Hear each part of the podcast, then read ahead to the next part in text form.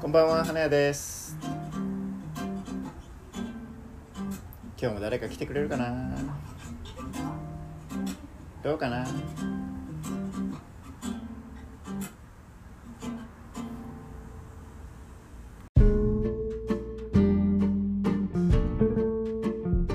人は好きを追求して生きてるのかなって人人は好きを追求して生きてるのかなはい。本当に追求してるのかなってはい。思うことがあった、何か思うことがある。私ははい。好きなことがあるしたいことがあるからはい。こういう生き方をしたいっていうのがあるんですけどはいはいはい。例えば身近に私の母見ててはい。うんお金がないから仕事をしなきゃいけないってはいはいはい仕事は好きなことだけじゃないってよく言われるんですけど、はいはいはいそんなことをするんだったら人生生きる意味がないなって私の中では思ってて、いはいはいはい。確かにね。でそれそれ。そうでそれっていうのはつまり好きじゃないことをししないといけないんだよって親から言われたってことですよね。はい。だからそれじゃないでしょうと、はい。好きなやつをしして生きていっていいでしょうって思っている。はい。実際どう思います？実際は、はまあ、全ての人が好きなことを仕事にするっていうのは難しいとは思うんですけど。はいはい。他に好きじゃないことをするっていうんだったら何をモチベに頑張っているのかはいはいとか思いはいます、そうですね。はい私はどうどうなんですか？私自身ですか？私自身は、まあ、好きなことがあって、はい。それを仕事に選んだ、はい、はい。でもうもう働いている。これからでこれはから働く、はい。はいはいはい。だから、まあ、楽しみですよね。どうなるか楽しみですよね、だからなんかさっきの言われた話はよく聞きますよね。でもはい。好きじゃないこともはい。生きていくためにはしないといけないよねっていう話はありますよね。はい。それについても一応そうかもなとも思う。私はしないけど。私はしないけど、そういう人もいるよね。い、でも自分の好きなこと追求しないではい。何何に頑張るどどういう理由でああそうでしたね頑張るのか。そうでしたね。いやそれね本当はい、そこが自分の中では理解できない。あその人たちのことが理解できないってことですよね、はい私はだって好きなことするんだもんね。いやそのなんだろう。好きなことがない人もいますよね。そうですね。特段好きなものがなくなんかなんとなく生きてる人はい。もいますよね。はいでその人たちっていうのはなんかこう、うん、なんで生きてるのか わかんないけど。人それぞれではあるとは。思うんですはい、そのなんとなくですけど優先順位があると思うんですよ、はい。みんな、そうですね。はい、その自分の中における好き好きの中でも優先順位が。はい。で、あの好きなことをやるために好きじゃないことをやらないといけない。っていうこともありますよね、はい。それがはい、一番上に来ればきっと好きなことを追求してるだろうしはいはい。一番上に例えば家族があるんだったら仕事はそれそれを家族を大切にするためのところについてはい。仕事を頑張ってる人もいると思うんですよ。はいそうですね。だからその、まあ、例えば家族を大切にしたいっていうのが一番好きな状態だとするじゃないですか。はい。だからそれを叶えるためにまあ何かしらの仕事をするって時にはそれをないがしろにするような仕事はつけないですよね。い。はでも好きじゃない仕事をする必要はないですよいはい。ね。って思います。思いますよね。だからその好きある程度スタッフだからね。好きなやつをそれなりに好きなやつでいいはずですよね。はいわざわざ好きじゃないことをする必要はないと思うんですよね、はい、でそこで思ったのがは日本は今結構不定期で不景気不景気い、不で景気低賃金でっていうのがよく問題視されてると思うんですけど、はいはい。好きなことを追求しながらも家族を養っていくっていう社会に成り立ってないなっていうふうに思います。あー。好きを追求しすぎたら家族が養えないんじゃないかという気がする。はい。気がします。あもう社会日本社会全体的に低賃金で。はい、はい、それが普通になってるのが、気になる。は働いてもないけど気になる。まだ働いてないでしい。はい。ょだから低賃金がどうかまだ分かんないですよね。でもなんとなく感覚で分かる。はい。希望がね希望なえいくつでしたっけお客さんは？今21です。21そう21でもうすでにそういう感覚でいるってことですもんね。日本は不景気で低賃金だから好きなことをするの大変そうだなって思っちゃってるんですね今。はごめんなさい本当。本当に申し訳ない気がしますいね。今が苦しいんだったらこれから先もっと苦しくなるじゃないですか。人人口も減っていってあ人口が減っていって。労働力もなくなっていくって言われてるのに。言われてますね。もっと悪くなるじゃないかと、は それをどう変えていくのが一番いい策なんでしょうか。確かにね。ただあのそれ昨日そういう話も出たんですよ。そのそね。の話が。で20代前半の人はそういうことに敏感なんですよって話をされてたのはまさに君ですよ。まさに君のこと。20代前半の人で僕らの時そんなこと考えなかったけどやっぱそういうふうに考える人が増えている増えてますよっていう話になったんですよ。やっぱ考えるんですねそういうこと。でそのなんとなく希望としてはとはいえ低賃金かもしれないけどとはいえ貧しくなくないですか？あ今今あの。今。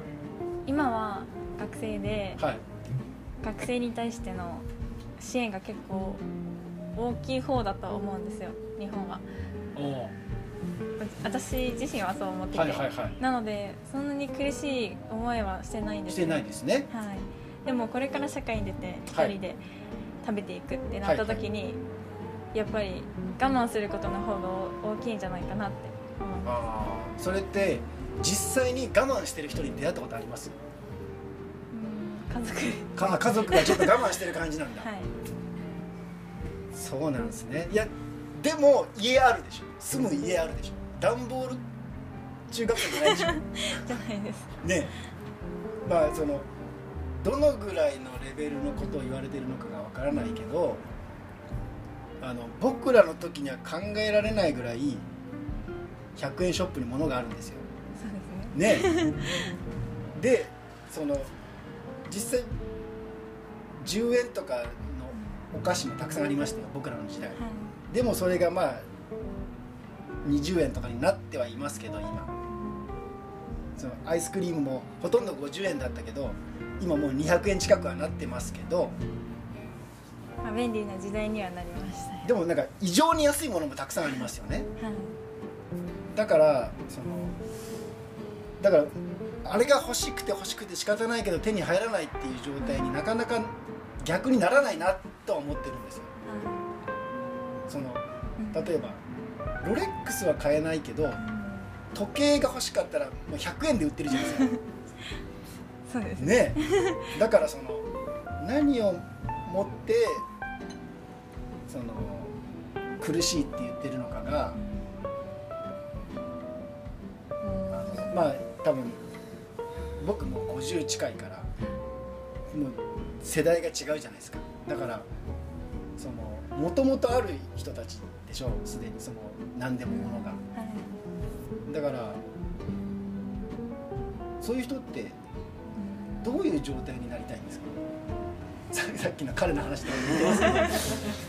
その最終的なゴールですか？まあ最終的じゃなくてもこういう感じで生きていきたいっていう状状態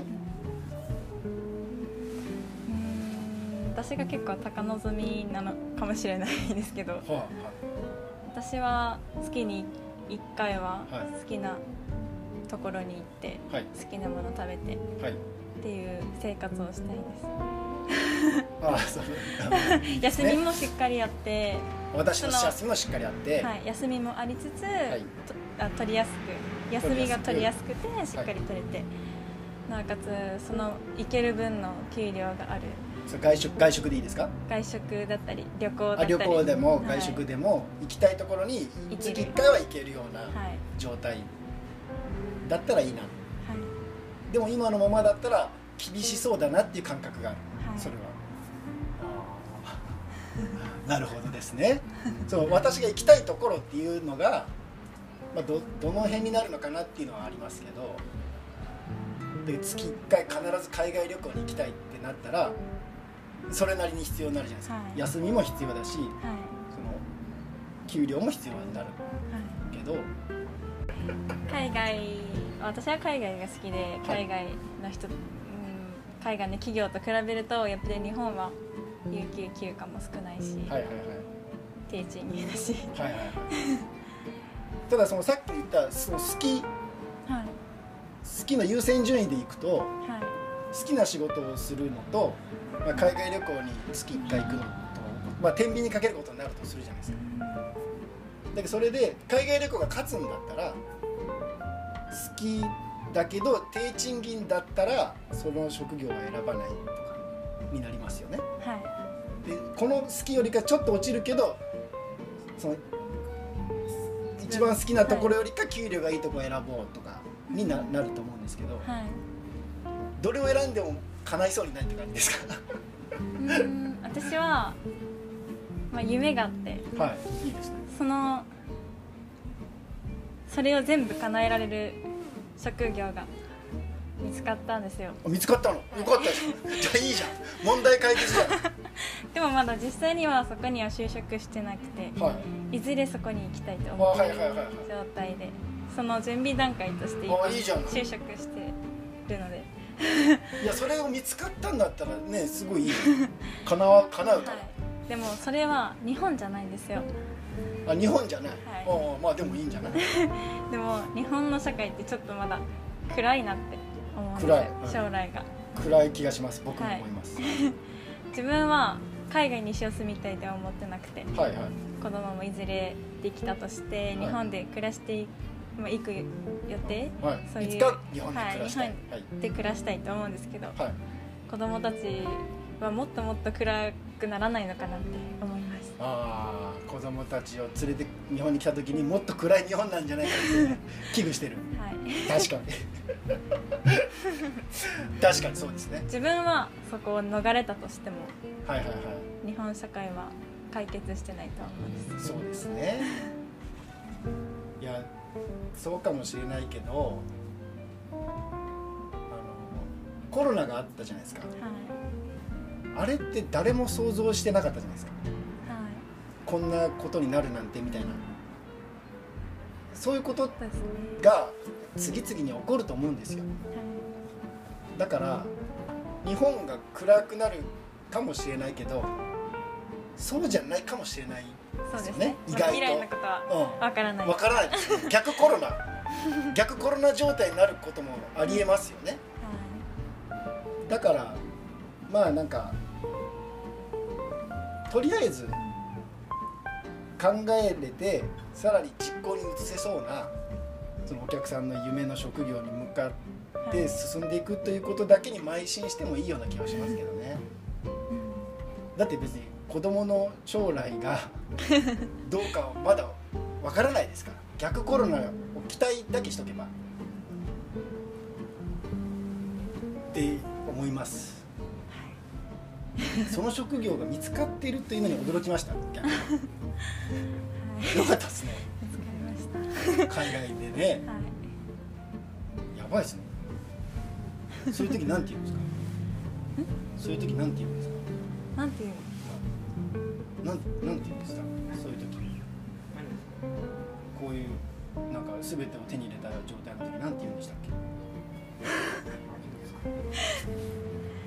僕は幸せですじゃなかったです。やめてください。それやめてくださいそれネタにするのやめてください。幸せですっていう状態ですよね。まあそう。まあそうですね。いやでも本当暗いっていうことを察知している若者が多いという話です最近。い。や身につまされるな。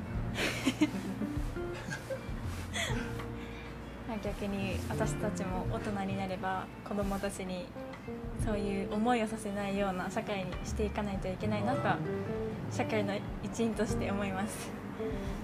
素晴らしいねあ素晴らしいと思うよ。僕気づいたらこの年になってたからね。もう4 5 0なんて。ほんとすぐなるのよ。いやもうだからといって何をすればいいのかは分からない。わからないでしょ。しかもなんかやっぱね後から言われるのよ。そうですね。うん。俺何も失ってつもりなかったけど失われた30年とか40年とか言われてるのよ。え俺全部失われてるじゃんってね。後からと生きてる当時は失われてるよねとかなかったのよ。君失われてるよとかなかったのただ30年失われてるから後から言われてるし。